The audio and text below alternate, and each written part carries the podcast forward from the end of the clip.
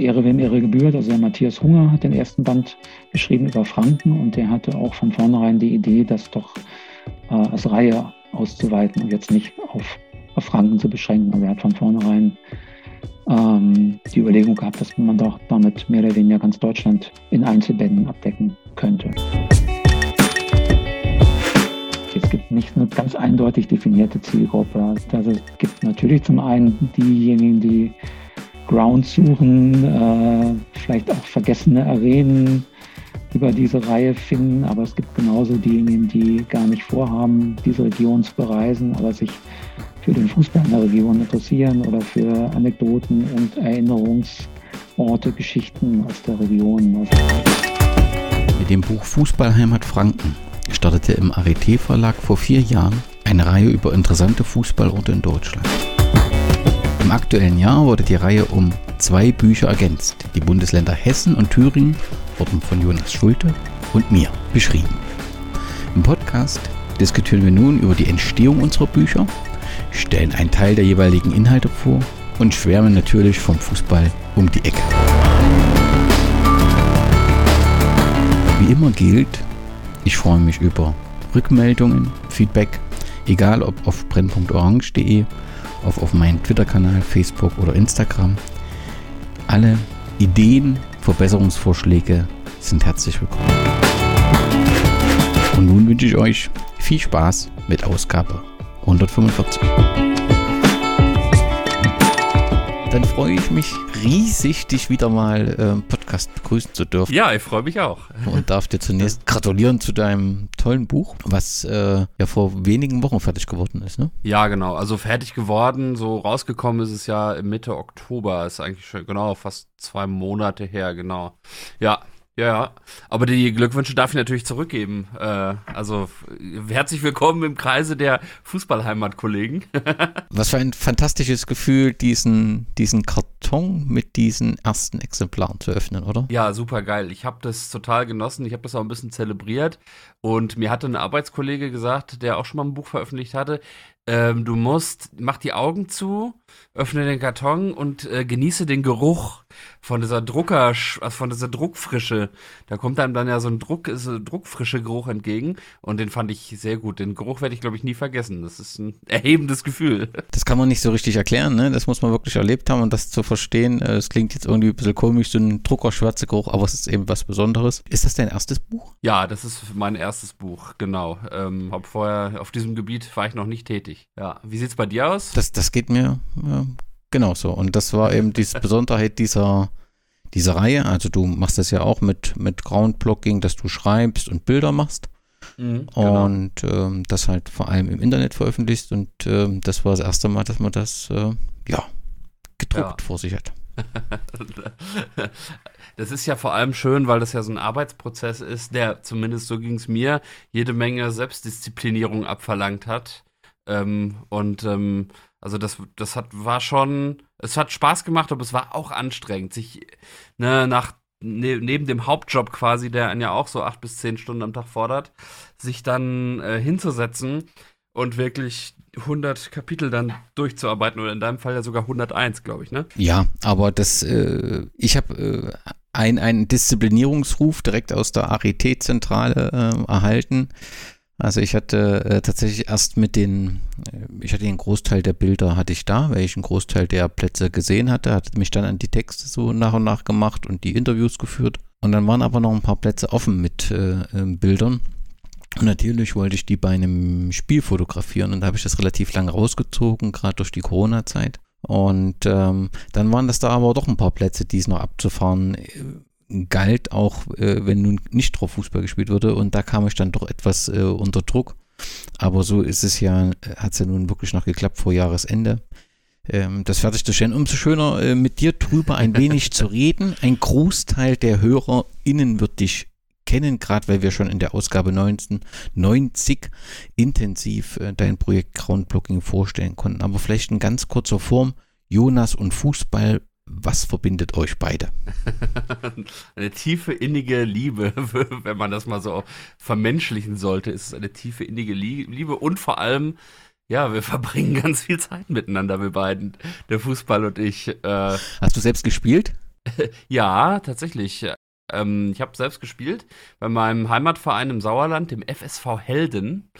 Und ähm, habe da in der zweiten Mannschaft gespielt, war äh, Wadenbeißer und Verteidiger, hatte eine Passion darin gefunden, äh, die gegnerischen Spielmacher zu nerven, indem ich ihm quasi als Manndecker stetig auf den Füßen stand. Und ähm, ja, das hat mich auch immer mit Freude erfüllt früher. Grüße an der Stelle meine alten Mannschaftskameraden. Aber ich bin, das ist glaube ich zehn Jahre her, dass ich das letzte Pflichtspiel gemacht habe. Zehn Jahre und 20 Kilo. Wie war das denn bei dir? Hast du, äh, bist du auch äh, selber mal auf dem Feld gestanden? Aber, aber, aber, nicht so, dass man eigentlich drüber reden darf. Also ich habe tatsächlich begonnen, Fußball zu spielen. Es war zu DDR-Zeiten so, da gab es in der Stadt halt äh, den Verein, wo, ähm, ja, wie soll ich sagen, wo, wo du hinkamst, wenn du eine höhere Perspektive hattest. Dort kam ich nie hin.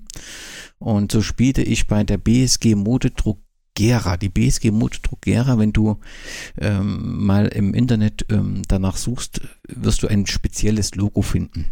Okay. Modedruck, spannend, äh, äh, Modedruck war ähm, im Prinzip, dort wurde Textilien hergestellt, ähm, etc. Druckerzeugnisse, aber im Prinzip Textildruck. Mhm. Und ähm, die haben sehr, sehr gut im Handball und ähm, so, es war immer so, dass die Schulen speziellen Trägerbetrieben zugeordnet waren. Und alle, die, die im Sport ein bisschen aufgefallen sind, sind dann eben delegiert worden oder sollten dann in den, den wie nennt man das ja, so, so Arbeitsgruppen, dann eben Handball selektiert, Federball, was es alles so gab. Ja. Und im, im Fußball waren die jetzt nicht so, sondern das war so Breitensport. Und da habe ich es zweimal probiert. Ich, wie du, äh, war ich in, äh, als Verteidiger äh, eingesetzt, aber irgendwie hat das mit dem Wadenbeißen nicht so richtig geklappt. Also ich weiß, dass wir zweimal zweistellig verloren haben. Und als dann das nächste Mal der Trainer sagte, heute pausierst du mal und wir gewonnen haben, wusste ich, ich äh, bin äh, der, besser äh, auf dem Platz, äh, auf, dem, auf der Tribüne als auf dem Platz. Und äh, ja, ich bin seitdem ich äh, denken kann, großer Fußballfan und habe da den, den Fußball immer als Zuschauer äh, genossen mit den meckrischen äh, Opas und das war immer Wochenende, war immer Fußballwochenende und das ist eine ganz tiefe Verbindung als, als Fan und äh, natürlich auch als Beobachter der ein oder anderen positiven, aber letztendlich auch negativen Entwicklung, die dazugehört. Wie ist das bei dir?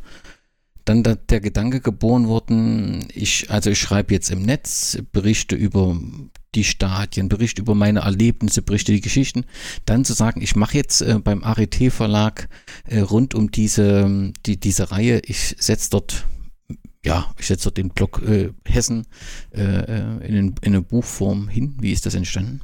Also zunächst noch einmal kurz zum Fußball, würde ich sagen, vielleicht haben wir ja Perspektiven für die Literaten-Nationalmannschaft in Zukunft. Aber äh, ja, der Weg da, der Weg zum Arete Verlag zu Christian Becker äh, ist eigentlich zustande gekommen über Hardy Grüne. Auch an der Stelle liebe Grüße. Hardy hat ja ist ja auch quasi Fußballheimatkollege und hat ja Niedersachsen-Bremen bearbeitet und ähm, ja, ich wusste über Hardy, äh, dass Autor, ein Autor für Hessen gesucht wird. Oder ich hatte auch selber geguckt in der Reihe, von denen ich auch einige Ausgaben schon da hatte, schon bestellt hatte und schon gelesen hatte. Äh, ja, war mir irgendwie aufgefallen, Hessen gibt's da nicht. Und dann habe ich über Hardy so ein bisschen auch ge gesehen, dass ähm, da äh, auch irgendwie Hessen gesucht wird. Und dann ist über Hardy auch der, der Kontakt zustande gekommen und äh, ich habe dann ähm, Christian Becker äh, eine Mail geschrieben und habe gesagt, hier pass mal auf. Ähm, ich sehe, du hast in der, in der Reihe, da fehlt Hessen noch und ich bin viel in Hessen unterwegs. Äh, bin ja auch inzwischen ja so richtig äh, durchhessifiziert nach 13 Jahren in Hessen und habe ja viel gesehen, viel erlebt, viel gesprochen schon mit, mit Menschen und ähm, kenne so ein paar Geschichten äh, einfach auch schon. Also ich so die Hälfte der Geschichten waren, glaube ich, Dinge, die ich selber äh, schon dann erlebt hatte oder wo ich selber auch irgendwie schon war oder dabei war. Und wie gesagt, das ist ein guter Grundstock, äh, um sich an dieser Reihe dann mit dem Hessenband zu beteiligen. Ja, und äh, Christian ist da sehr offen direkt gewesen und hat gesagt, ja, das könnte gut passen. Ich, er hat sich ein paar Sachen, glaube ich, auf meinem Blog durchgelesen. Und ähm, hat dann irgendwie, glaube ich, das Gefühl gehabt, dass das könnte so vom Schreibstil her äh, irgendwie passen. Und da war es ja so, dass ich dann haben, wir einen Termin quasi äh, vereinbart für die Vertragsunterschrift. Und äh, das Lustige war, ich hatte es neulich schon mal äh, äh, bei anderer Gelegenheit erzählt. Der Verlag sitzt ja in Hildesheim, was ja meine Geburtsstadt ist, zu der ich aber eigentlich nie wirklich einen Bezug hatte, weil ich da eigentlich nur geboren bin und ich, wir haben aber nie ge gewohnt oder so, sondern äh, und bin dann auch mit, mit vier Jahren aus Niedersachsen weg. Ähm, und ich habe so zu meiner Geburtsstadt keinen richtigen Bezug gehabt. Und so war es eigentlich mal ganz cool. Dann bin ich anlässlich der Vertragsunterschrift nach Hildesheim gefahren, bin aber auch gleich dann mal zwei Tage geblieben ähm, und habe eine Übernachtung da gemacht, um einfach mal ein bisschen zu gucken, wie sieht denn meine Stadt aus, meine Geburtsstadt. Und in dem Rahmen habe ich dann, bin ich dann auch mit Christian zusammengekommen und wir haben dann quasi die ganze Sache dingfest gemacht. Und äh, ja, Hildesheim. War ganz cool. ja, wobei man auch sagen muss, dass äh, Christian ja, wir äh, hatten ihn auch schon mal im Podcast zu Gast, wirklich ein ja, wunderbarer und spezieller Mensch ist. Er hat ja auch hier den Arité Verlag auch mal vorgestellt, ähm, wo ich schon sagen würde, das hat einen besonderen Anspruch und ähm, äh, mit dieser Reihe, das ist ja die erste Reihe des Verlages. Und auch bei mir war es so, dass wir ähm, er sich auch so ein bisschen angeguckt hat, was ich da so mache. Und äh, er hat gleich gesagt, also bevor es losgeht, müssen wir uns auf jeden Fall persönlich treffen. Das mache ich mit jedem so. Ja, und wir ja. kamen mitten in diese äh, schwierige äh, Phase. Und so hat das tatsächlich so nie geklappt. Wir haben dann eben diese Podcast-Aufnahme als Ersatz genommen, wo wir uns gegenseitig befragt haben. Aber ja. ähm, ja, also das war ein ganz angenehmes Zusammenarbeiten. In, in, ja, definitiv. Ja. Das äh, kann man nur Werbung machen, weil es sind ja noch ein paar äh, Regionen, also wenn ich da an Sachsen äh, denke, wo ich bis jetzt noch nicht gelesen habe, dass sich da jemand gemeldet hat. Also wer da Lust hat, ich weiß, dass im Saarland jetzt, glaube ich, aktuell was ansteht. Äh, äh, wer da Lust hat, sollte sich auf jeden Fall an, an Christian wenden. Ja, auf jeden Fall. Es ist auch eine tolle äh, Möglichkeit, ähm, sag ich sag mal, wenn man eh schon im Fußball in seinem Bundesland unterwegs ist und hier und da schon wieder mal drüber berichtet, sich da auch echt, äh, ich sag mal, in, in seinem Bundesland, in seinem Berichtsgebiet einen Namen zu machen. Ne? Also es ist wirklich ein tolles, so ein Buch zu schreiben, so habe ich es empfunden, ist ein tolles äh, Medium, um seine eigene Berichterstattung nochmal auf ein neues Level zu heben.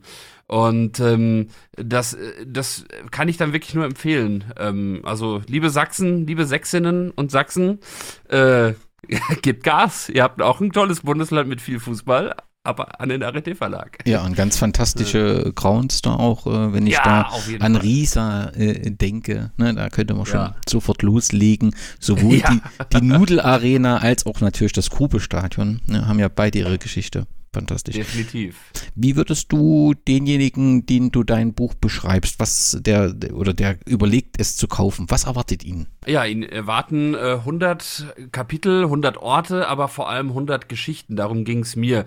Und äh, ich habe so grob meine G Geschichten in, in drei Kategorien, kann man sie, glaube ich, so ein bisschen zuordnen.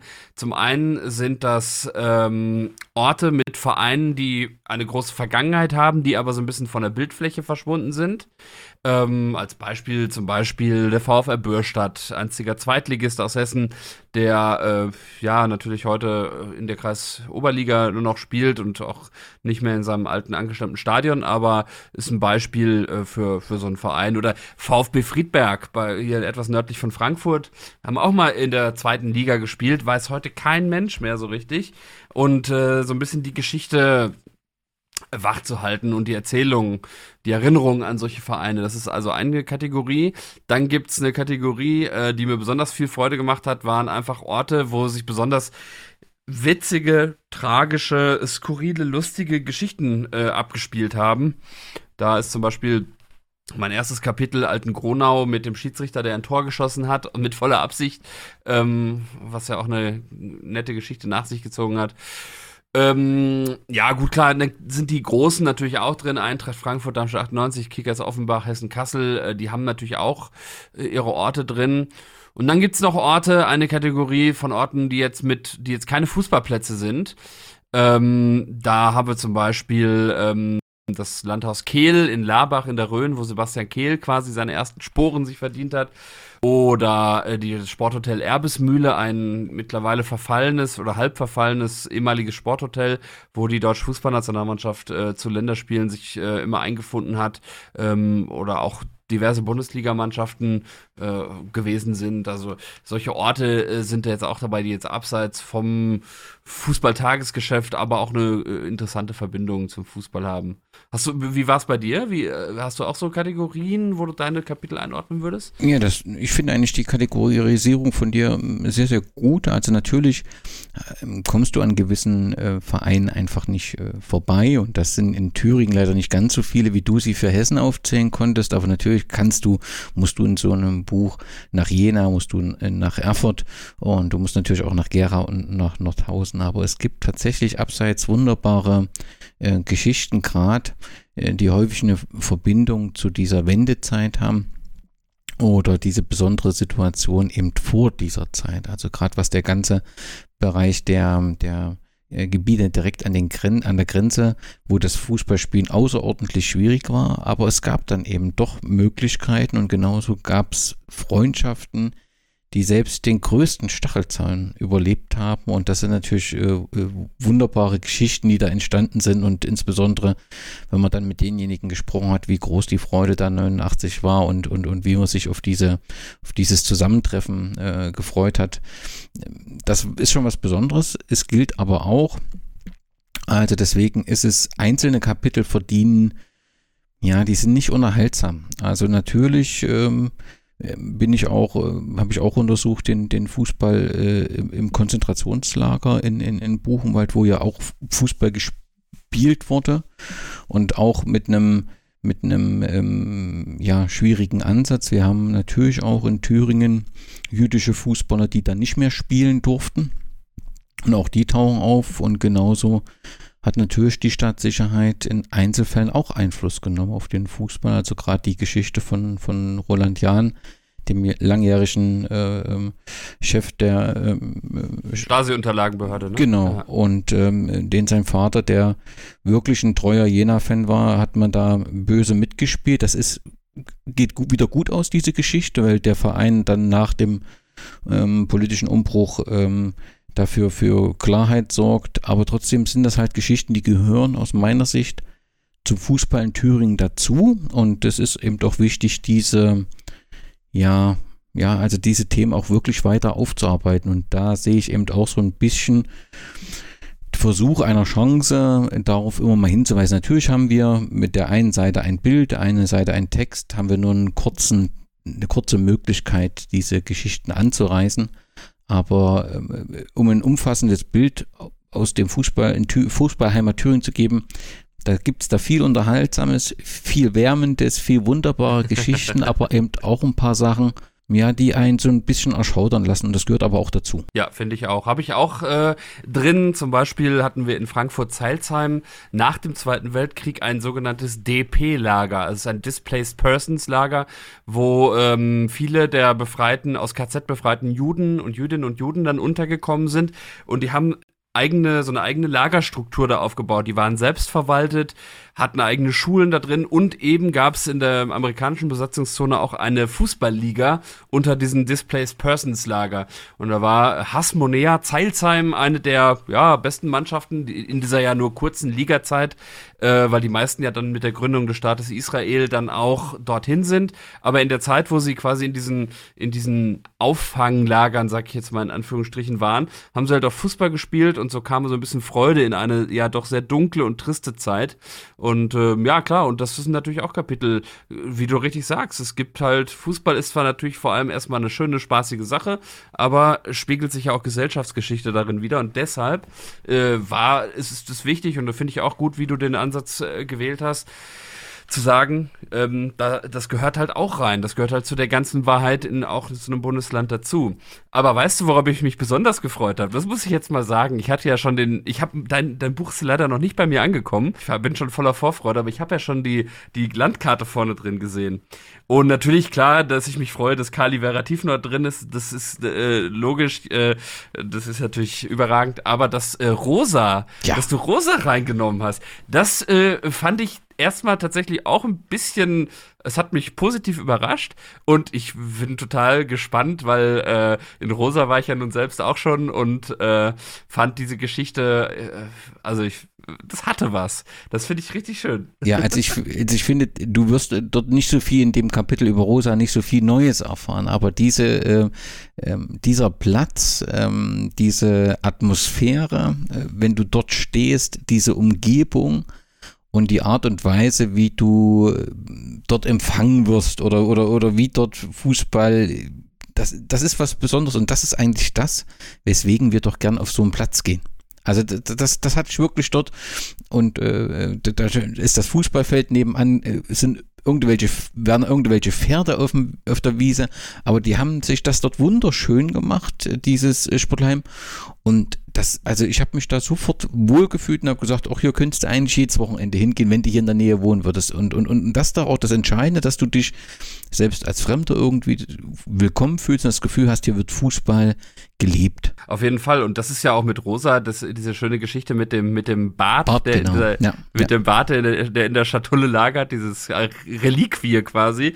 Also äh, total klasse. Und ich bin ja auch, also Rosa liegt ja so in den Ausrä äh, Ausläufern der Rhön. Ich bin ja ohnehin ein gigantischer Rhön-Fan. Ich finde diese Rhön so überragend geil.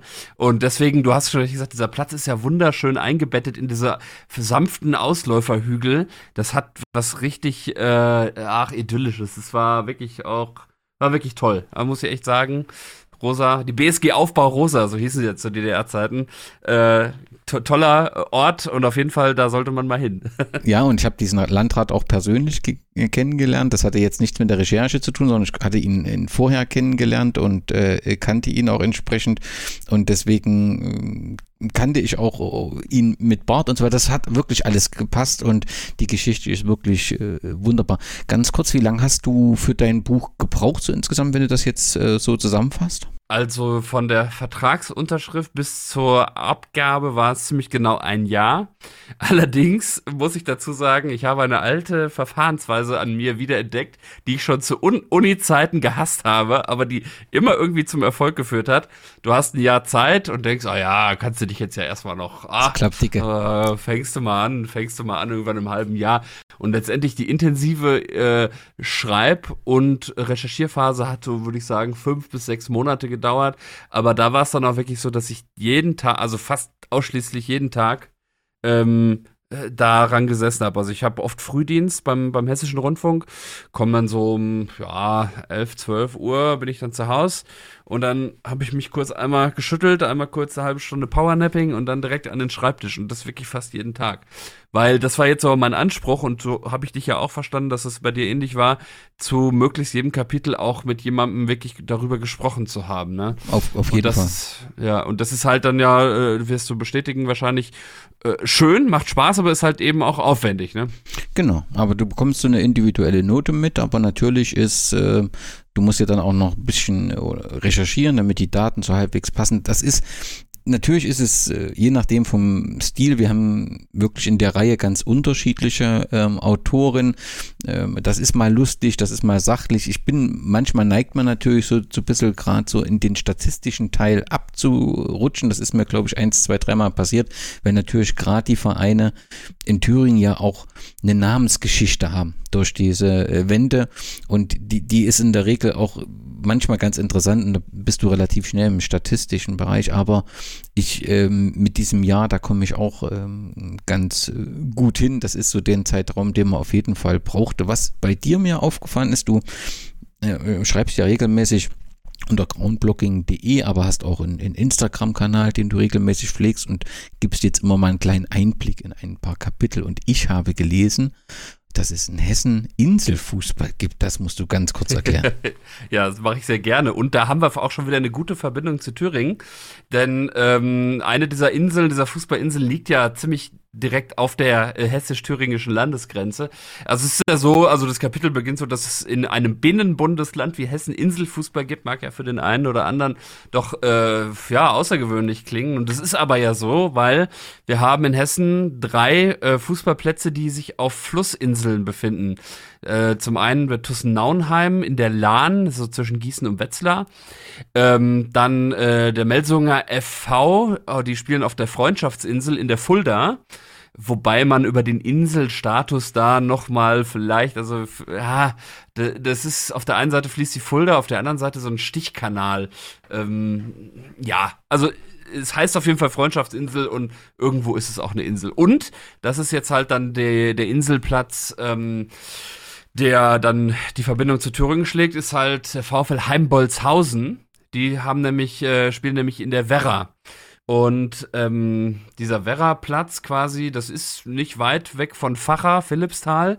Das ist quasi, kannst du rüber gucken, ja, ins, äh, genau nach Thüringen. Und ähm, ja, die äh, haben sich da ganz gut eingerichtet und auch da Verbindung nochmal zum Ostfußball. Ähm, weil die nämlich, jetzt muss ich mal überlegen, wann das äh, gewesen ist, die hatten in den 90ern ähm, hatten die mal eine, eine Spielgemeinschaft mit äh, Philippsthal. Und ähm, da war äh, Matthias Zimmerling dabei. Sagt dir der Name noch was? Nee. Der hat 1988 äh, mit Lok Leipzig im UEFA Cup gegen äh, Neapel und Maradona äh, gespielt und da auch sogar ein Tor geschossen. Genau. Und und der ist nach der Wende auch nach Hessen gekommen, hatte, glaube ich, eine Fußballschule, die da in der, ja, in dieser Grenzregion äh, beheimatet war und hat dann so just for fun nochmal die Schuhe geschnürt da, damals in der Kreisoberliga für den, für diese Spielgemeinschaft Philippsthal und Heimbolzhausen. Und ähm, ja, ist da noch in Erinnerung geblieben. Er hat zwar nicht viele Spiele gemacht, aber wunderschöne Freistoßtore. Und das war eben jener Matthias Zimmerling, der 1988 noch ja auf der großen Europapokalbühne gegen Diego Maradona gespielt hat. Und äh, der war halt eben auf der Werra-Insel in Heimbolzhausen beheimatet danach noch. Das, das so schöne Verbindungen, die sich dann schlagen lassen. Ich würde gern den HörerInnen also grundsätzlich gilt es natürlich, diese beiden Bücher zu kaufen, sowohl die Fußballheimat Thüringen als auch die Fußballheimat Hessen. Äh, gibt's äh, beim Arete Verlag, gibt's bei, in jeder Buchhandlung, gibt's äh, online. Sozial, im, Im sozialen Buchhandel bei buch7.de, die spenden einen Teil ihres Gewinnes an wohltätige Zwecke. Finde ich eigentlich auch eine ganz coole Sache. Da sind unsere Bücher auch zu haben. Ähm, die bewerbe ich auch mal ganz gerne mit, weil das einfach eine gute, eine gute Idee ist. Ne? Wunderbar, vielen Dank auch für die Anregung. Ich würde gern zwei Personen, zwei Orte und zwei überraschende Fakten äh, vorstellen wollen. Wir haben das vorher nicht abgestimmt. Wenn es nicht zwei sind, dann nur ein. Aber ich würde vielleicht mit äh, Personen beginnen wollen, damit du noch ein bisschen Zeit hast zu überlegen. Ähm, äh, ja. Würde ich erstmal nach Thüringen meine zwei Personen, ähm, die ich erwischt habe, die ja, Eindruck hinterlassen oder eine besondere Geschichte. Der erste, auf diesem Platz warst du auch schon gewesen und zwar vor kurzer Zeit. Es geht um den einen Lost Ground in Meiningen, den Lokplatz. Ähm, wie ich finde, vielleicht kommen wir auf das Thema nochmal ein, ein, ein, ein trauriger Anblick aktuell. Ähm, du hast dort eine ältere Anzeigetafel, du hast einzelne Lichter noch äh, liegen dort und du siehst aber in den Fußspuren, dass dort sehr viele auf dem Weg sind und angucken diesen Platz. Und dieser Platz ist deswegen so interessant, weil der geht, der, dass es diesen Platz gibt, das geht auf den Adolf Stern zurück. Adolf Stern ist ein, ein, ein, ein Jude gewesen, der 1933 vom Vorstand des VfL, VfL Meiningen 1904 ausgeschlossen wurde. Klar, zu diesem Zeitpunkt passierte das alles eben nicht so ganz freiwillig, aber er wurde ausgeschlossen und er hat aber war so fußballbegeistert, dass er gesagt hat, ich gründe einen neuen Verein und hat äh, Schild Meiningen gegründet im Januar 1934 und hat dann eben auch forciert, dass es einen eigenen Fußballplatz gibt. Und das ist genau dieser Platz, das wird auch wunderbar beschrieben, im Werratal zu den Füßen des Landsberges. Und es gab dann eben auch ähm, Spiele drauf. Das war alles nicht ganz einfach. Das Vereinsleben wurde natürlich häufig äh, torpediert. Sie mussten auch immer wieder den Platz neu renovieren, weil es immer wieder Angriffe ähm, gab. Und 1938 musste dann auch Schild Meining den Fußball einstellen. Er selbst konnte nach Amerika auswandern. Aber das Interessante ist, dass dann zu DDR-Zeiten das der Deutschen Reichsbahn gehörte, beziehungsweise der Betriebssportgemeinschaft Lok Meiningen. Und nach der Wende wurde die Stadt wieder Besitzer des Plots, Platz Landsberger Straße und der wurde dann wieder vom VfL Meiningen 1904 genutzt. Also genau der Verein, der vor dem äh, Weltkrieg Adolf Stern ähm, ausschloss. Ja, also das, äh, das gehört zu diesem Blockplatz äh, dazu, das zu kennen, dass der eben auf, auf, auf Intention äh, eines jüdischen äh, Sportlers äh, erbaut wurde. Schade, dass er in dieser Form, ja, also das gibt es ja in mehreren Plätzen in, in Thüringen und da müssen wir vielleicht auch noch mal drüber reden. Es hat sowohl Kunstrasen, Thema im, im Kaffeetälchen als auch ähm, die wirklich traurige Situation der wunderbaren Holztribüne in Rudesleben. Ähm, das sind ja, ich habe so das Gefühl, dass man immer denkt, das hat was mit Fußball zu tun und das ist nichts Schützenwertes, weil Fußball ist so ein Raufsport oder so. Aber dass das Denkmäler sind, die eine Geschichte erzählen, wo ich was erklären kann, gerade äh, eben sowohl im Kaffeetätchen als eben auch im Rudesleben, ähm, das scheint nicht so richtig angekommen zu sein. Wir haben übrigens äh, äh ein Stadion beziehungsweise ein Stadiongebäude, was unter Denkmalschutz steht. Das ist in Eisenach. Ähm, da, das finde ich gut. Brandenburg-Stadion, oder? Genau, diese, die genau. Ja. Genau. Und genau das müsste eigentlich, ähm, wenn's, wenn man es richtig sieht, auf das Kaffeetalchen zutreffen und natürlich auch auf die Holztribüne in Rutesleben, ähm, die vor sich hin vegetiert. Das ist ähm, ja aus meiner Sicht nicht zu erklären. Da macht man großen Fehler. Ja, Finde ich auch, genau. Und man, man vergibt da die Chance, diese Orte als vielleicht auch Bildungsorte zu nutzen. Ne? Also zum einen natürlich haben sie diesen nostalgischen Charme, das ist ja was, was Leute wie uns ja auch reizt ne? und, und anzieht, klar. Aber auf der anderen Seite kannst du mit diesen Orten auch ein bisschen Bildung vermitteln. Ne? Kannst sagen, wie war das Sportsystem, das äh, äh vor allem im Fußball äh, in der ehemaligen DDR, daraus kannst du ja Lehren ziehen. Ne? Weil man könnte ja auch hergehen und sagen, zum Beispiel, dass so ein Ort wie Tiefenort zweite Liga war, eben über äh, diese, ne, den Trägerbetrieb äh, finanziell gut ausgestattet war, ähm, oder dass alle ja irgendwo im Trägerbetrieb angeordnet waren und diesen Kultur- und Sozialförderfonds quasi dann den finanziellen Unterhalt hatte,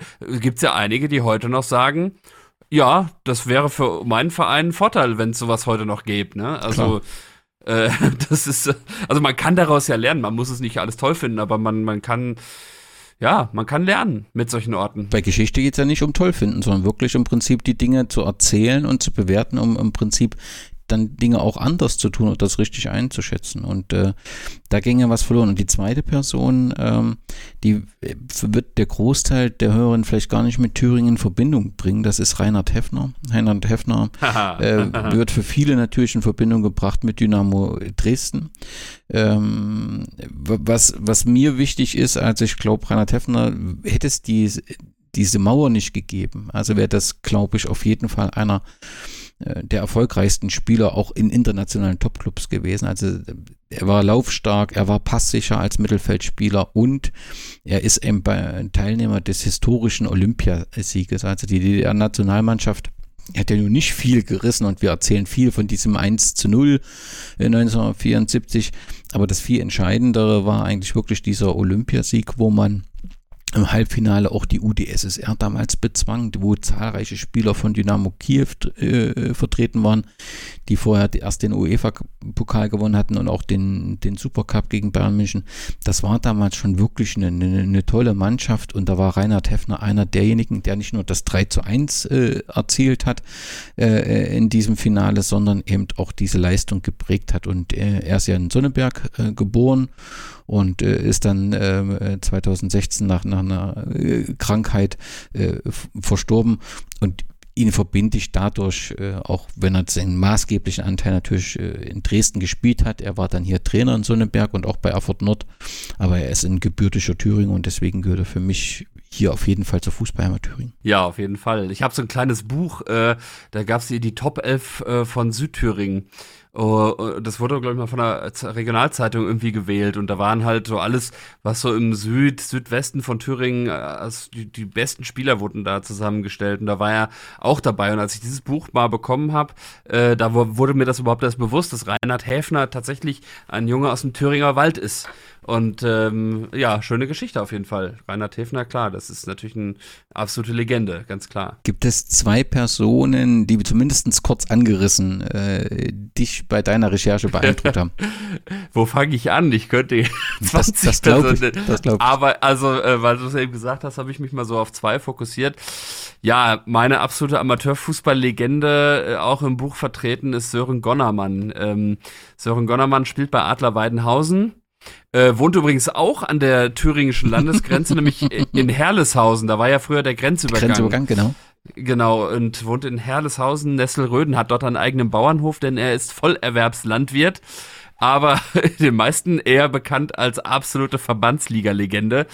Äh, hat äh, spielt für Adler Weidenhausen in der Verbandsliga Hessen Nord, hat also ich weiß jetzt nicht ganz den aktuellen Statistikstand, der hat jedenfalls mehr als 300 Pflichtspiele gemacht für Adler Weidenhausen und noch mehr Tore.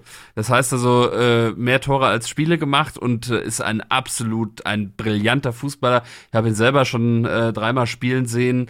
Der ist also der, dass der nicht höher spielt äh, habe ich mir immer gedacht, aber das hatte auch Gründe, das habe ich dann im Rahmen des Buchprojekts mit ihm besprochen. Und zwar äh, ist es so gewesen, dass er tatsächlich zweimal konkrete Angebote hatte vom KSV Hessen Kassel als ja, Platzhirsch in Nordhessen, Nordhessens Fußball.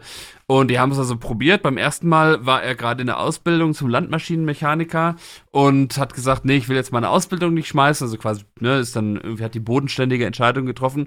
Beim zweiten Mal war es aber so, dass dann Hessen-Kassel wohl gekommen ist und gesagt hat, ja, wir würden dich gern verpflichten, aber wenn es in der ersten Mannschaft nicht langt, dann kannst du ja auch immer noch zweite spielen. Und da hat er gedacht, ja, zweite, die spielt ja auch nur Verbandsliga, dann kann ich auch in Weidenhausen bleiben. Und beim, und da spielen ja auch seine Brüder. Äh, und er hat gesagt, dann bleibe ich lieber hier familiäres Umfeld und bleib lieber bei Weidenhausen, wenn die jetzt nicht so, also wenn die jetzt so wenig überzeugend hier rüberkommen, ja, wir, wir, wir könnten uns vorstellen, dich zu pflichten, war ihm zu unentschlossen von Hessen-Kassel. Und das, diese Unentschlossenheit äh, hat Hessen-Kassel noch bitter büßen müssen, denn die sind vor zwei Jahren, mussten sie nach Weidenhausen zum Hessen-Pokal. Und ähm, naja, die, die Rollen waren klar verteilt. Ne? Hessen-Kassel natürlich äh, turmhoher Favorit. Aber ähm, ja, Sören Gonnermann hat Hessen-Kassel dann mal eben vier Tore eingeschenkt und sie dann quasi mit einem 1 zu 4, also mit, na, mit einem 4 zu 1 dann nach Hause geschickt. Also, ähm. Das ist doch fantastisch. Das, das ist doch, was ja. Fußball ausmacht. Das ist doch wunderbar. Und ich habe dann, äh, als ich äh, beim Hessen-Pokal bei einem Spiel dann auch mal war äh, und dann ähm, fühlte ich mich sofort erinnert an, an Chuck Norris, weil es ist so ein bisschen der, der Allmächtige quasi, der Allmächtige des nordhessischen Fußballs. Da haben wir die Chuck Norris, äh, die Sören Gonnermann Facts. Also statt der Chuck Norris Facts, die Sören Gonnermann Facts ins Leben gerufen. Da steht dann sowas wie, warum spielt Sören Gonnermann in, nicht in der Bundesliga? Aus Mitleid mit der Bundesliga. ein genialer Typ und das Beste an ihm, ich habe jetzt dann auch ja ein längeres Interview mit ihm geführt, der Mann hätte alle, äh, alle Möglichkeiten irgendwie abzuheben, weil er einfach ein geiler Fußballer ist. Aber der ist sowas von bescheiden, so ein netter, netter, bescheidener Kerl. Äh, hat mich total begeistert. Und ich bin auch noch, ich weiß nicht, wenn jetzt irgendwie Leute von Adler Weidenhausen zuhören, ich, ich hab, versuche seit Monaten äh, irgendwie an ein Trikot von ihm zu kommen. Ich hätte gern ein original signiertes Trikot von Sören Gonnermann. Na, das, das müssen wir doch hinbekommen. Sehr glücklich machen, ja. Ähm, und eine zweite Geschichte, eine zweite Person aus Hessen. Ähm, wir müssen ja in Hessen immer ein bisschen gucken. Wir haben ja so diese äh, Gegenpole, ne? Nordhessen und Südhessen. Das ist so ein bisschen, ja, äh, Hessen ist schon sehr zweigeteilt. Kulturell, vom Dialekt her, vom, von den sprachlichen Gegebenheiten. Und ich hatte jetzt Weidenhausen Nordhessen und äh, um paritätisch zu bleiben, äh, habe ich noch eine Person aus Südhessen, die mich sehr begeistert hat, weil es dann auch wieder sehr unterhaltsam wurde. Äh, Viktoria Griesheim ist ja einer der, ja, ich sag mal, gestandensten Hessenligisten, Oberligisten, die wir in Hessen haben. Und der äh, Vorsitzende, Karl-Heinz Schecker, genannt Theo, ähm, ist erst dieses Jahr abgewählt worden, war aber, ich glaube, 45 Jahre lang erster Vorsitzender. Der war sogar noch erster Vorsitzender, als er selber noch Spieler war und hat dann dem Trainer immer gedroht, wenn du mich nicht äh, aufstellst, dann entlasse ich dich, so nach dem Motto, ne? Ähm, und äh, der war ein, tatsächlich auch ein, muss ein herausragender Fußballer da in Südhessen gewesen sein, denn er wurde einmal berufen zu einer Kreisauswahlbegegnung äh, ähm, in Aheilgen, ist ein Stadtteil von Darmstadt. Äh, und zwar sollte dort der Platz eingeweiht werden. Und zu diesem Anlass wurde eine Kreisauswahl äh, im Darmstädter Bereich äh, äh, aufgestellt. Und da war er auch dabei. Und die sollte gegen Borussia Mönchengladbach spielen, die damals zur Fohlen-Elf-Zeit mit Günter Netzer, Berti Vogts, Haki Wimmer, alle wie man sie kennt.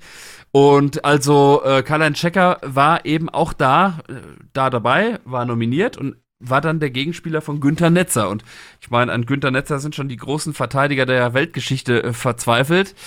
Aber der Karl-Heinz Checker, der hat ihn wohl ganz gut aus dem Spiel genommen. Zumindest so gut, dass der Hennes Weißweiler, der Trainer, nachher wohl zu ihm gekommen ist und er gesagt hat, war begeistert von ihnen. Äh, ich würde sie gern zum Probetraining einladen. Und war natürlich stolz. Und dann ist er aber nach Hause gefahren nach dem Spiel, hat das seiner Frau erzählt, hat gesagt, ja, du, die wollen mich zum Probetraining in Gladbach haben. Und die Frau hat aber nur gesagt, da kannst du nicht hinfahren. Wer soll mir denn dann morgen die Dachrinnen streichen? so. Gut, der Color Checker musste bleiben in Griesheim. Äh, aber hat das auch genutzt und quasi eine wirkliche Ära begründet. Also ähm, unter ihm als Vorsitzender ist Viktoria Griesheim Hessenliga-Meister geworden. Dummerweise ausgerechnet in der Spielzeit, wo es keine, keine Aufstiege gab, weil äh, die eingleisige zweite Bundesliga gegründet wurde und, und deswegen keiner aufsteigen konnte. Aber diese Hessenmeisterschaft bleibt und äh, am DFB-Pokal haben sie auch teilgenommen, haben dann äh, den HSV die Zweitvertretung des HSV äh, mit irgendwie 8 zu 2 geschlagen und waren dann in der zweiten Runde bei Hertha BSC Berlin im äh, Olympiastadion, glaube ich, haben sie sogar auch damals gespielt und es war natürlich ein Erlebnis und er hat da eine richtige Ära geprägt, ist da bekannt wie ein bunter Hund im Darmstädter Raum ähm, und hat Viktoria Griesheim mit zu dem gemacht, was es heute ist, nämlich einer der etabliertesten Oberligisten, die wir, glaube ich, eigentlich haben. Wunderbar, was für fantastische ähm, Geschichten und äh, wir müssen das wirklich begrenzen, die Sachen, die wir erzählen. Du mit so viel Leidenschaft, äh, ich glaube, du würdest gleich das ganze Buch erzählen, aber wichtig ist, der Genuss ist ja, wenn man das abends äh, lesen kann bei einem schönen Kamin, gerade zur Weihnachtszeit. Aber die genau. nächste Kategorie, ich würde gerne zwei besondere Orte äh, aus Thüringen präsentieren, bevor ich dich frage, welche zwei besonderen Orte dir in Hessen ähm, ja, besonders aufgefallen sind. Da ich ja weiß, dass du Holztribünen magst, äh, habe ich dir eine äh, mitgebracht, die ich hoffe, und du warst ja nun schon nahezu überall, dass du dort noch nicht warst. Und die ist ähm, in Weiter Steinsdorf. Weiter mm, ist, ist auf jeden Fall äh, eine Fußball- Ort mit dem FC Thüringen weiter, beziehungsweise zu DDR-Zeiten BSG Fortschritt weiter, die natürlich den Weg in die Fußballheimat gefunden hat. Mein größtes Spiel, wo ich jemals dabei war, war als die BSG Fortschritt weiter den ähm, Rekordpokalsieger 1. FC Magdeburg aus dem Pokalschuss 1987 im Elfmeterschießen, damals noch gegen Torhü äh, Torhüter Dirk Heine. Das war sensationell. Aber dort in der Nähe gibt es einen kleinen Ort, der heißt Steinsdorf. In Steinsdorf, wie das eben so ist, das ist ein klassisches Dorf. Und da hat man mal Fußball gespielt, das ist Platz äh, gebaut worden. Dann war niemand zu finden, der Fußball wollte. Und dann haben sich wieder ein paar gefunden und da hat man 1987 einen, einen, einen neuen Sportplatz ähm, gebaut. Die ganze, also alle, die die tragen konnten im, im Ort und äh, die Grobvermessung hat Ingenieur Kowalewski vom VEB Zuschlagstoffe und Natursteine durchgeführt und für seine Grobvermessung, was hat er bekommen? Er hat vom LBG-Vorsitzenden zu Weihnachten eine Flugente und einen Weihnachtsbaum bekommen. Ne? Und so, so, so, so, lief das, diese, diese, die, da half man sich gegenseitig und wurde, äh, hatte dann eben auch einen, einen neuen Platz. Und äh, nach der Wende ist das auch äh, erhalten geblieben, dieser Verein. Der hatte immer auch Schwierigkeiten, weil es wirklich ein sehr, sehr kleiner Ort ist, aber hat man sich immer engagiert, dass man eine Mannschaft zusammenbekommt. Und 2012 hat man dort wirklich eine Holztribüne aus eigener Hand gefertigt. Die ist wirklich sehr, sehr klein, aber eben sehr, sehr fein. Da sind hinten an der Rückwand sind Bilder dran von verdienstvollen Spielern und das wirkt richtig, richtig äh, nett und richtig, richtig sympathisch. Deswegen ist das eine sehr, sehr besonderer ähm, Ort dort. Ähm, man kann dort relativ selten Fußball sehen, weil in der Zwischenzeit hat äh, Steinsdorf eine Spielgemeinschaft mit Berga gegründet und ähm, man spielt in der Regel in, in, in Berga, aber wenn die, die zweite Mannschaft offizielles Spielplatz hat, dann gibt es immer in der Regel ein paar Spiele, die in Steins dort stattfinden, sodass man das, wenn man das wollte, auch kreuzen kann. Ich finde es auf jeden Fall eine sehr, sehr schöne Tribüne und sie zeigt eben so einen, so einen gemeinsamen Geist, dass die, die Gemeinschaft im Ort wirklich diesen Fußball lebt. Das hat mir sehr gefallen. Ja. Das klingt doch schön, ja, wunderbar. Das ist was, was jetzt auf jeden Fall auf meinen Zettel kommt. und, die, und die zweite Tribüne, über die haben wir schon gesprochen, die die gehört einfach, wenn man über Thüringen berichtet, drauf. Das ist die Manfred äh, von Brauchitsch Kampfbahn, ähm, die 1954, ähm, als damals äh, der Aufstieg in die Bezirksliga Erfurt gelang, aufgebaut wurde. Ich finde die Lebensgeschichte äh, von Manfred von Brauchitsch zumindest interessant. Ja, also sie begeistert mich nicht, weil er, wie soll ich sagen, in jedem System zurechtkam Und ähm, das darf man dann eher auch mal kritisch hinterfragen, aber das können ja die Leser dann machen. Aber was eben passiert ist eben seit 2005 diese, dieser Platz nicht mehr bespielt wird. Und du siehst das, wenn du ähm, dort bist. Ich bin regelmäßig dort, weil meine äh, Autowerkstatt in der Nähe ist. Und immer wenn ich Reifen wechseln äh, lasse, sowohl im Sommer, im Winter, nutze ich das natürlich, um dort ähm, zu pilgern. Und immer, wenn ich immer, wenn ich dort bin, ist der Rasen niedergetreten. Und das hat nichts damit zu tun, dass dort jemand spielt, sondern dass dort viele sind und sich das angucken. Und ähm, Jetzt ist ja dort so ein neuer Verein entstanden, dieser SV Arnstadt. Der hat sehr, sehr viele Plätze, wirklich tolle Plätze in Arnstadt, perfekte Bedingungen, spielen auch mittlerweile in der Oberliga. Das ist für Thüringen ja schon äh, eine tolle Leistung. Aber dieses, dieses äh, Motorrudesleben, das findet, das ist eben nicht mitgenommen worden in diese Zeit. Und ich glaube, dass das tatsächlich ein, ein Problem ist, auch in, in, ja, also so viele Zuschauer hat eben Arnstadt nicht. Ähm, und ähm, ich glaube, da macht man immer Fehler. Und diese Tribüne in dieser Form so verrotten zu lassen, anders kann man es ja kaum äh, bezeichnen. Also dieser, dieser, dieser, diese Gaststätte, die hieß ja äh, Feuchter Elfmeter, die war ja noch ein Stück drin. Ja. Und die, dort ist übrigens auch der SV Arnstadt gegründet worden, ja, der Nachfolgeverein. Aber dass man das so nicht nutzt, das, das will mir überhaupt nicht in, in, in, in den Kopf, weil das, das erzählt so viele Geschichten. Und wenn du dir vorstellst, so, so ein Ort, BSG Motor Rudesleben, Ichtershausen, wo Tausende am, am, am, an den Seiten standen, die sich da auch gern dran erinnern und die finden sich halt heute nur noch begrenzt wieder. Das, glaube ich, ist halt wirklich ein Problem und deswegen ich kann nur jedem empfehlen, sich das anzusehen und ich hoffe, dass die Verantwortlichen aufwachen. Ich bin mir sicher, wenn du heute den Rasen mähen würdest, würdest du sagen, selbst wenn die Tribüne nicht hergerichtet ist, wir machen in, trotzdem ein Freundschaftsspiel hier, hättest du tausend Groundhopper, die den, den, das auf jeden Fall nochmal kreuzen wollen. Ja? Auf jeden Fall, ja. Und das muss man halt nur erkennen und verstehen. Und da gibt es ja in Thüringen andere Beispiele, äh, die du sehr gut kennst, wo, wo die Verantwortlichen erkannt haben, wie das funktioniert. Und ich bedauere das sehr. Aber trotzdem jeder, der äh, ja, also diese Tribüne atmet sehr viel Fußballkultur und deswegen sollte man zumindest auf jeden Fall diese Manfred von Brauchitsch Kampfbahn besuchen. Hast du ja auch schon gemacht. Genau, ja. Und da, da sprichst du etwas an, was mich total bewegt, auch in den letzten Jahren, weil ich glaube, bei politischen Entscheidungsträgern spielt das ja oft gar keine Rolle, so diese Traditionsgeschichten. Und das ist ja was, wo ich immer wieder sage, wenn ich darauf angesprochen werde, was bei Tiefnord, bei Kali Werra so geil läuft, weil man nämlich ja mit dem Begriff Tradition arbeiten kann und die Zukunft aus der Tradition heraus gestalten kannst, weil viele bockt das eben doch noch. Die sagen halt doch noch, äh, ja, ich spiele vielleicht lieber mal irgendwann im Ort, äh, der so eine Geschichte hat. Das, das zieht die Leute an. Ähm, und äh, aus dieser Tradition, aus der Geschichte heraus, äh, das ist wirklich was, wo du, ich meine, musst ja nur mal von Calivera dann die, die, die Öffentlichkeitsarbeit, ne, Facebook, Fantastisch. Instagram, die spielen ja immer wieder, holen ja immer wieder diese alten Kapitel raus.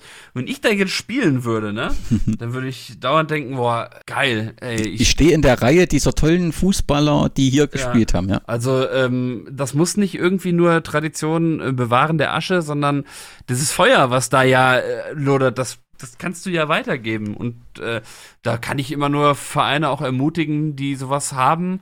Äh, tolle, und fast jeder hat irgendwie eine tolle Geschichte und da haben sich Gründerväter gegen Widerstände eingesetzt dafür, dass Fußball. Allein nur deswegen, also äh, Tradition für sich entdecken und damit die, damit für die Zukunft arbeiten. Das, das geht. Ja? Genau. Ah. Beste Grüße ja. an Michael von Kali Vera Tiefort und Heiko, ja. die das wirklich ganz besondere Art und Weise machen und äh, Motivation an alle anderen Verantwortlichen, das, die Tradition so zu nutzen. Aber ich muss gerade noch einmal kurz einhaken, weil du gerade Heiko sagst und du gerade in Rudesleben warst. Ähm, Heiko Adler ist ja der Archivar von Kali Vera Tiefenort und der hat ganz, ganz tolle Sachen gefunden. Und zwar hat er in einem privaten Nachlass, der gräbt ja nach allen möglichen historischen Fundstücken und hat ganz, ganz seltene Videoaufnahmen gefunden aus den, glaube ich, 60er Jahren von einem Auswärtsspiel von Kali Vera Tiefenort bei Motor Rudisleben Ichtershausen. Und da hat er wirklich alte Video, Videomaterial aus dem Stadion ausgegraben, was vorher noch nie veröffentlicht worden ist. Und der hat es jetzt halt ins Calivera-Archiv überführt, aus diesem privaten Nachlass. Und wie, wie, wie habt ihr das möglich gemacht, sich das anzuschauen? Ähm, er hat es digitalisiert, er hat es aufwendig äh, digitalisieren lassen und da haben wir mal so eine kleine Präsentation im Sommer gemacht. Ähm, und da hat er das vor einem kleinen Publikum dann uraufgeführt. War total spannend. Also es war äh, total begeisternd. Und was ein Glück, an solche privaten Aufnahmen noch ran, Unfassbar. Ich, ich ja. könnte mit dir wetten, dass es sich bei den Aufnahmen um den 15. Juni 1968 handelt. Da war es nämlich so, dass äh, es waren damals 4700 Zuschauer, die sich in die Kampfbahn verirrten und gerüchtenweise 2500 aus tiefem Ort und es ging damals um, um Aufstiegsspiel zur Liga und Calivera hat gewonnen. Das wird sicherlich aus dieser Zeit sein. Ein Schatz. Mal schauen, wann man sich ihn angucken kann. Ja, ich denke, da wird es bestimmt die, irgendwann die Gelegenheit geben.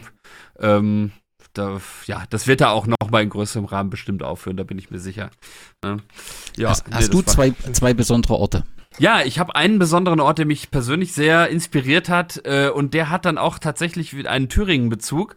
Und zwar geht es um äh, das äh, Stadion des SV Asbach bei Bad Hersfeld. Ah, ja, ja. Und wir waren gerade bei Heiko Adler, das genau. passt wieder ganz gut, weil Heiko Adler ist ja einer von denjenigen, die äh, nach der Wende äh, quasi rübergelotst wurden zum SV Asbach, weil in Tiefenort ja dann die Situation, ich sag mal, sehr undurchsichtig war. Man wusste nicht, ob man noch ne, über den über den Kali-Betrieb eine Anstellung hatte, ob man vielleicht arbeitslos wird. Und in der Zeit ist ja der Vorsitzende vom SV Asbach, Dirk Bodes mit Namen, ähm, der hat die Zeichen der Zeit da sehr gut erkannt und ist dann, äh, ja, kurz nach der Wende über die Grenze, quasi über die dann schon offene Grenze äh, und hat sich dann Spiele von Calivera Tiefenort angeguckt, mit dem Ziel, dort die besten Spieler, sag ich mal, loszueisen und für seinen eigenen Verein SV Asbach bei Bad Hersfeld zu gewinnen. Und bei Heiko Adler unter anderem ist ihm das ja gelungen. Und mit diesen, ich sag mal, äh, Thüringen-Importen äh, ist ja der SV Asbach dann äh, emporgestiegen bis in die Oberliga, was für so ein kleines Dorf ja äh, echt ein Riesending ist. Und das ist tatsächlich sehr konkret auch auf äh, die drei Ostspieler, die drei Calivera-Spieler zurückzuführen, die ja ausgebildete Vollprofis waren, die ja quasi beruflich Fußball gespielt haben und die natürlich eine super äh, taktische Ausbildung auch hatten. Und äh, mit denen ist dann quasi der Verein ja, äh, ja in die Oberliga aufgestiegen, gibt ein legendäres Spiel, was sie damals gemacht haben gegen Darmstadt 98 äh, vor tausenden Zuschauern in diesem kleinen Dorf. Und die haben sich ein sehr schönes Stadion, ein sehr skurriles Stadion hingebaut. Denn da war nicht, da ist nicht viel Platz rund um den, äh, um den Sportplatz. Und so hat man zum Beispiel äh, die eine Tribüne oben auf das Vereinsheimdach draufgesetzt. Das sieht total skurril aus. Das ist also ähm, ganz, ganz toller Ort. Also wirklich, äh, wirklich sehr, sehr sehenswert, weil es, glaube ich, in der Bauform ein Fußballstadion meines Wissens nicht gibt, vergleichbar. Also das ist ein toller Ort, wo halt eben Fußball und Zeitgeschichte Hand in Hand gehen, wo sich Fußball und Geschichte äh, gegenseitig ähm, bedingen. Und das äh, finde ich wirklich, ähm, finde ich wirklich ganz schön, ja. Und einen zweiten Ort noch, ne? Wolltest, äh wenn, wenn nicht, dann reicht das doch auch. Das ist doch auch also eine besondere Geschichte und letztendlich sollen sich ja unsere Hörerinnen es auch äh, ähm, anlesen. Ich kann nur sagen, natürlich, weil du, du hast eben eine Holztribüne gehabt, da muss ich jetzt mal eben vielleicht noch den Ausgleich machen. Ähm, und auch das werden Menschen kennen, die vielleicht meiner Seite folgen und die meinen Aktivitäten folgen, ähm, dass ich natürlich einen Besuch beim SV Willows sehr empfehle, die ja mein hessischer äh, Lieblingsverein sind. Und ähm, die haben eine wunderschöne Holztribüne im Jossa-Stadion und die Geschichte, diese Comeback-Geschichte aus dem Jahr 2018, äh, habe ich jetzt auch schon mehrfach erzählt, im Buch nachzulesen.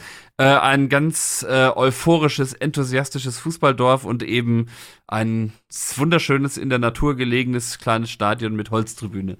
Und dringend empfehlenswert. Empfehlenswert und prägt eben die Fußballheimat Hessen, dein Buch direkt auf dem Cover. Und genau. zum Ab Abschluss eine oder zwei Überraschungen oder Besonderheiten. Überraschungen vielleicht. Ich habe ja nochmal geguckt, wo du schon überall warst und du warst überall schon und ich hoffe wieder, dass ich diesmal etwas habe, was du bis jetzt noch nicht auf dem äh, ich Schirm, bin gespannt. Schirm hast. Äh, es ist, ich kannte im Prinzip vor der Wende aus dem Bereich Rudolstadt, Saalfeld, beide Städte mit, glaube ich, über 20.000 Einwohnern. Beide spielten fußballerisch vor der Wende keine große Rolle. Alles auf Kreisebene, aber wer eine Rolle spielte, war die BSG Chemie Schwarzer. Schwarza ist seit 1950 eigentlich nur ein Ortsteil oder ist nur ein Ortsteil der Stadt Rudolstadt. Aber dieses, Chem äh, dieses äh, Chemiefaserkombinat Schwarza Wilhelm Pieck hat halt als Trägerbetrieb bei BSG Chemie Schwarza dafür gesorgt, dass die zwei Jahre in der zweiten Liga, die gab es ja einige Jahre, eine zweite Liga, das war damals die dritte Liga, und drei Saisons spielten die in der Liga, was die zweite Klasse war zu DDR. Also das heißt, heute die zweite Bundesliga war immerhin Schwarzer vertreten und die ähm, äh, die haben im Prinzip großen Farben grün-weiß, wie immer äh, bei Chemie. Und einer der Fans war Andreas Granowski. Und der Andreas Granowski hat dann äh, nach der Wende, gab es weniger Spieler, gab es keinen Trägerbetrieb mehr. Klar hat man also versucht, die Kräfte zu bündeln. Ruderstadt Schwarzer zusammen, alles vermeintlich wunderbar. Aber Granowski hat gesagt, nee, mein Schwarzer gehört mir und hat tatsächlich ähm, den Austritt äh, und damit die Neugründung der BSG äh, Chemie äh, Schwarzer äh, damals äh, veranlasst und hat das zurückgeholt. Sie sind, glaube ich, damals als SV 1883 wieder gegründet worden. Ähm, und der, der Verein spielt bis heute und hat mittlerweile Andreas Kranowski ist dort der Pächter, also sowohl des Sportplatzes als auch der Gaststätte. Der hat die in einem Niveau gemacht, dass ich sage, das ist wirklich eine gute Mischung von Moderne und äh, kleinem, gemütlichen Platz und deswegen würde ich fast sagen, das ist für mich die schönste Sportanlage ähm, in Thüringen. Du hast dort eine neu gebaute Tribüne mit Videowänden an der Seite, damit man im Prinzip die Ergebnisse verfolgen kann, beziehungsweise, dass man, wenn Champions League ist, gehen die nicht in die Kneipe, sondern sitzen auf der Tribüne und gucken dort auf den Videowänden die Sachen an. Und natürlich, wie heißt die Tribüne, wie ist sie genannt worden 2019? Die Andreas Kranowski-Tribüne. Das heißt, er pachtet das nicht nur, hat dort seine eigene Tribüne. Es ist letztendlich auch, diesen Verein gibt es nur dank seiner äh, Bemühungen. Und ähm, das, also dort kann ich wirklich empfehlen, weil auch er hat eben die alte Anzeigetafel, die hat er erhalten. Er hat die nicht mit einbauen können, weil es örtlich nicht gepasst hat, aber die steht dort noch und hat sie nicht einfach weggerissen, weil im Prinzip altes nicht mehr sein soll, sondern hat sie erhalten und das ist mir schon sehr, sehr sympathisch und irgendwie ist das sehr urig, sehr speziell, aber es sieht auch sehr, sehr ordentlich und sehr, sehr gepflegt aus. Also eine sehr, sehr schöne Anlage, deswegen kann ich auf jeden Fall empfehlen, nach Schwarzer einmal zu reisen und dort ein Spiel zu sehen. Und mein zweiter Tipp, da warst du aber bestimmt schon. Das ist das, der Sportplatz am Köpfchen in Steinbach-Hallenberg. Steinbach-Hallen, Steinbach-Hallenberg war, ich glaube, in der DDR-Liga waren sie nicht, aber sie waren zumindest immer in der dritten Klasse äh, da und haben auch für Furore gesorgt. Es gab immer so 4000 Zuschauer. Aber natürlich gab es eine BSG Motor Steinach und es gab eine BSG Motor Steinbach-Hallenberg. Und ähm, ja, in, in Steinbach-Hallenberg äh, war es dann mal so, dass äh, der Direktor des, des, der VEB Werkzeugunion, die VEB Werkzeugunion war im Prinzip der Trägerbetrieb für die BSG Motor. Der hat die Finanzierung für, die Zus äh, für, für den Neubau des Stadions erhalten. Und da hieß es sofort ganz schnell bauen, ähm, Arbeitsstunden machen. Im Prinzip wurden da alle, das Gelände wurde gerade gemacht und es wurde alles vorbereitet. Und dann irgendwann floss aber kein Geld aus Berlin. Und da, da fragte der, der äh, Direktor der VEB Werkzeugunion, Willi Wolf, fragte dann mal in Berlin nach, wo denn das Geld bliebe. Und da wurde relativ klar, nee, nee, nee, das Geld ist nicht da für die Modernisierung des Stadions der BSG Motor Steinbach-Hallenberg, sondern das fliegt nach Steinach zur Modernisierung dieses Stadions. Und nun hatte er natürlich kein Stadion, aber er hatte, der, der Platz war gerade gemacht Und nun konnte man im Prinzip einen Sportplatz mit kleinen Ringen bauen. Und dieser Sportplatz, den gibt's immer noch. Und der ist wunderbar im Berg drinne. Hat so eine kleine, ja, Zuschauertribüne ist es nicht, so einen kleinen Hang mit entsprechenden Wellenbrechern.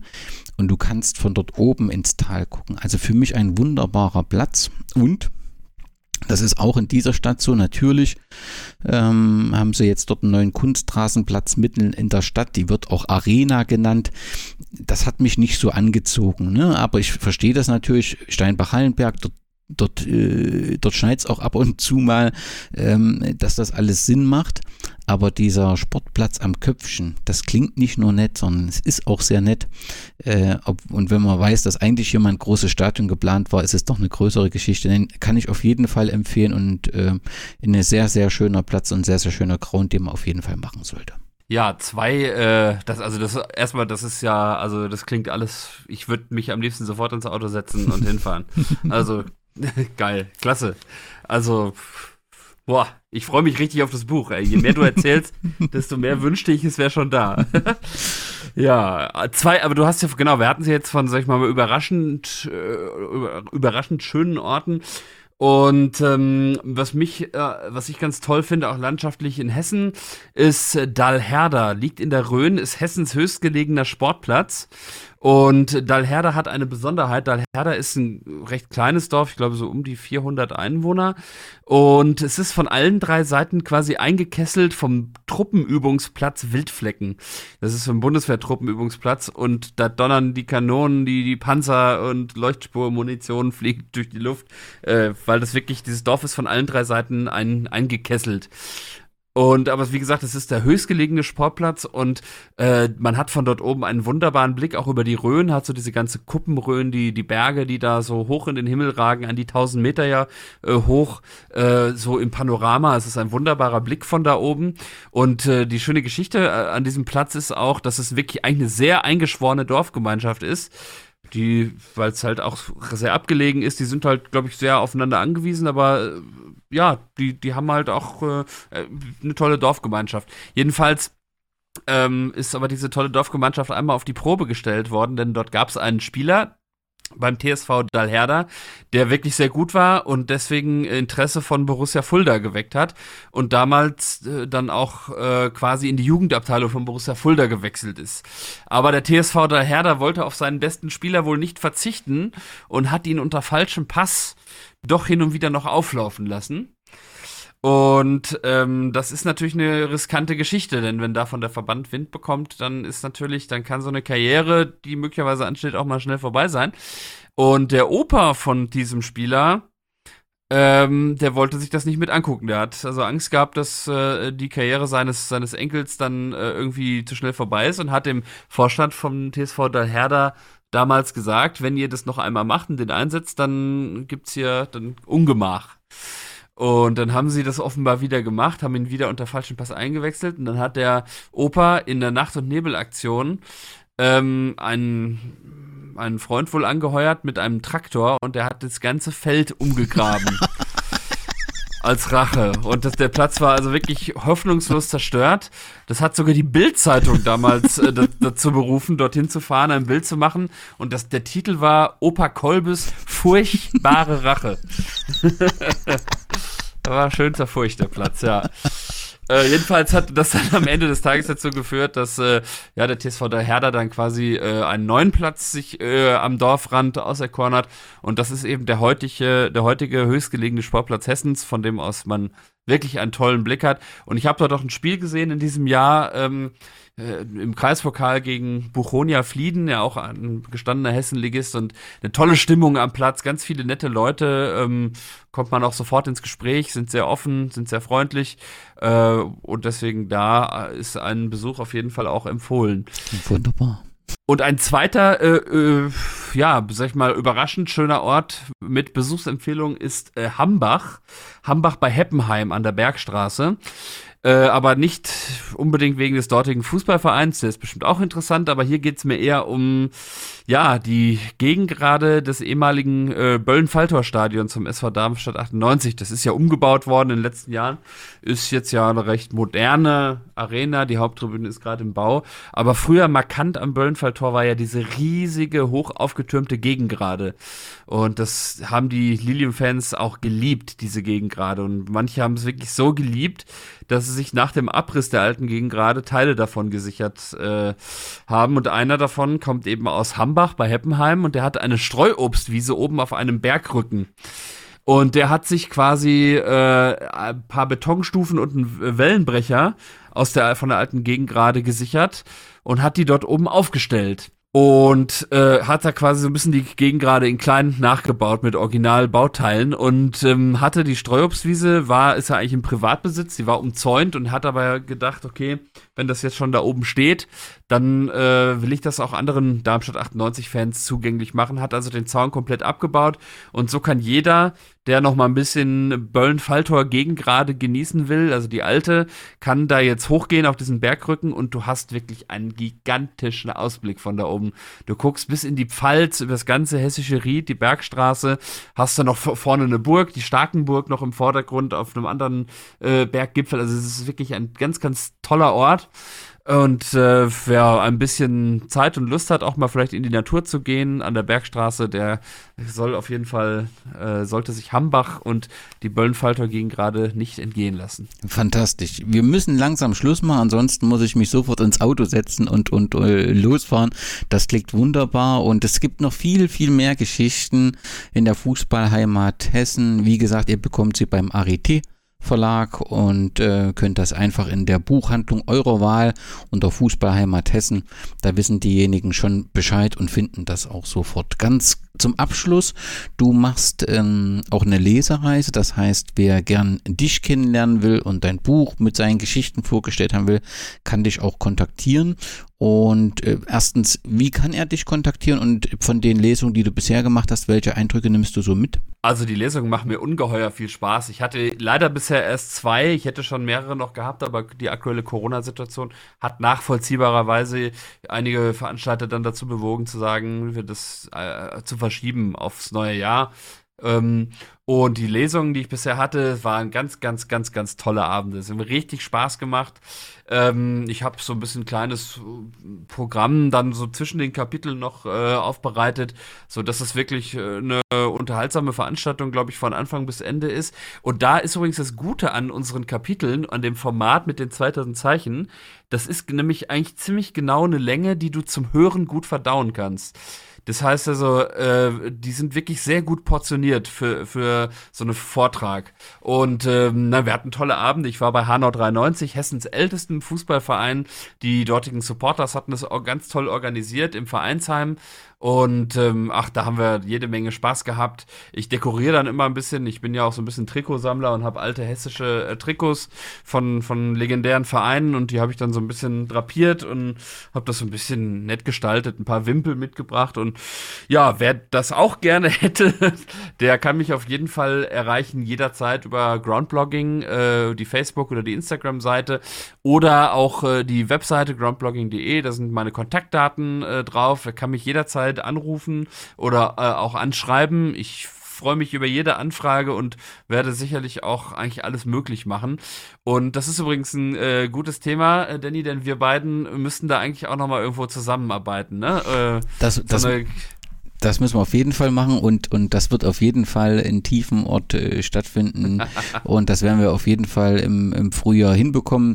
Ähm, ich hatte erst gedacht, dass es vielleicht besser ist, Stück für Stück, aber ich glaube, im, im Sommer, wenn man draußen sein kann oder im Frühling, dann kriegen wir das zusammen hin und das wäre eine, eine richtig gute Geschichte, wenn man eben dann auch sieht, was das für Einfluss hatte in beide Richtungen, also sowohl in Richtung Hessen als auch in Richtung Thüringen oder andersrum.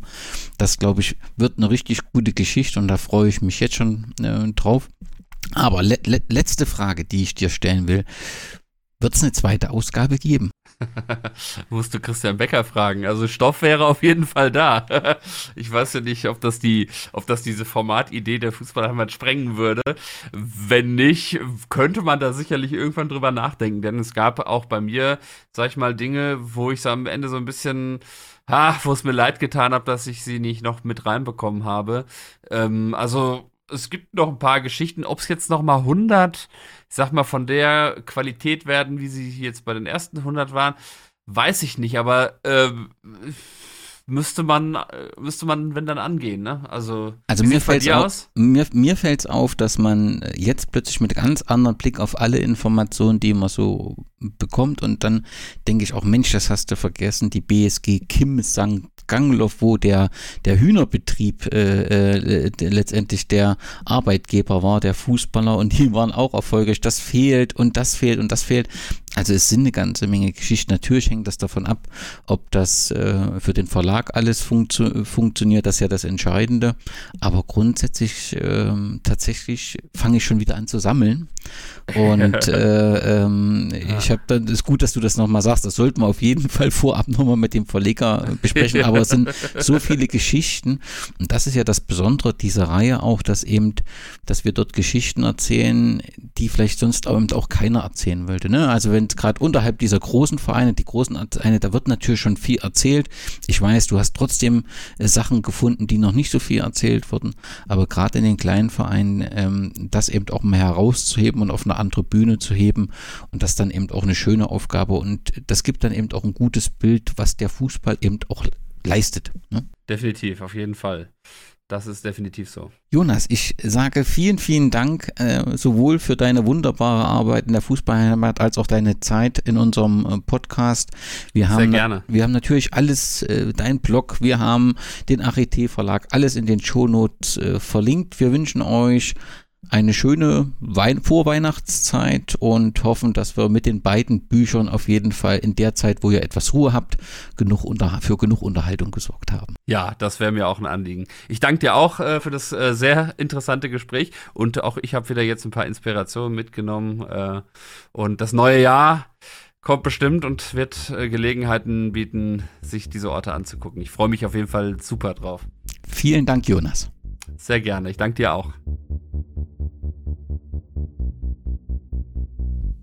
Also es ist nicht so, dass man auf einem Tag aufwacht und glaubt, ah, ich werde Groundhopper. Also ähm, ich war ein ganz normaler Fußballfan, ne, wie ihr, äh, und ich äh, war dann FC Groningen-Fan, mein Heimatverein. Und dann habe ich Saisonkarte gekauft und immer äh, bei, den, äh, bei den richtigen Fans gejubelt. Und dann, als ich 18 Jahre war, dann ähm, bekam ich, ähm, also da gehe ich äh, zur Uni und dann bekam man eine äh, Karte fürs öffentliche Verkehr und da konnte man umsonst auch äh, durch Holland fahren mit dem Zug. Und dann ging man natürlich seine Heimatschaft äh, hinterher bei den Auswärtsspielen. Ja, aber in den Zeiten hat FC Groningen so ungefähr alle Auswärtsspiele verloren. Und dann auf dem Rückweg da war schon etwas Merkwürdiges. Da war ich also doch nicht so eine ganz normale Fan, denn meine Freunde, die haben sich immer geärgert oder also die waren böse oder naja, wieder verloren. Und dann habe ich, ich war nur begeistert von der, der Jubel der Gästefans, also, also der Heimfans. Die Ultras, die haben so, so andere, äh, andere Lieder gesungen und das hat so anders gehört wie in unserem eigenen Stadion. Und dann dachte ich, ja, das ist schön, diesen Auswärtsspielen. Obwohl null Punkte. Für mich auch ein neuer Ground hier sozusagen. Das heißt, ich gebe natürlich die Eintrittskarte auf. Stadionheft, wenn möglich, muss nicht immer sein. Also für mich ist eigentlich immer die, äh, die Eintrittskarte so das Wichtigste. Und natürlich ein äh, Foto selbst gemacht. 95 oder 97 Prozent deiner Accounts, die weißt du hinterher noch, ohne großartig nachzudenken. Und das ist halt das Beisammensein mit den Leuten und so. Du verstehst dich gut, du kennst dich, kennst dich mittlerweile ein bisschen und so. Also das ist das Ganze drumherum. Der, der Fußball ist einfach in dem Moment, wenn es um Counthopping geht, Nebensache. Man erlebt halt definitiv auch was anderes. Es ist halt jetzt nicht so, eine große Arena, die natürlich auch irgendwie irgendwo ihren Reiz hat.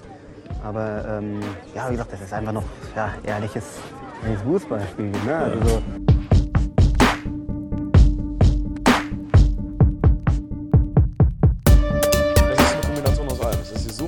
nach Reisen, nach Unterwegssein, es ist die Sucht nach Fußball. Und es ist natürlich auch eine gewisse Sammelleidenschaft.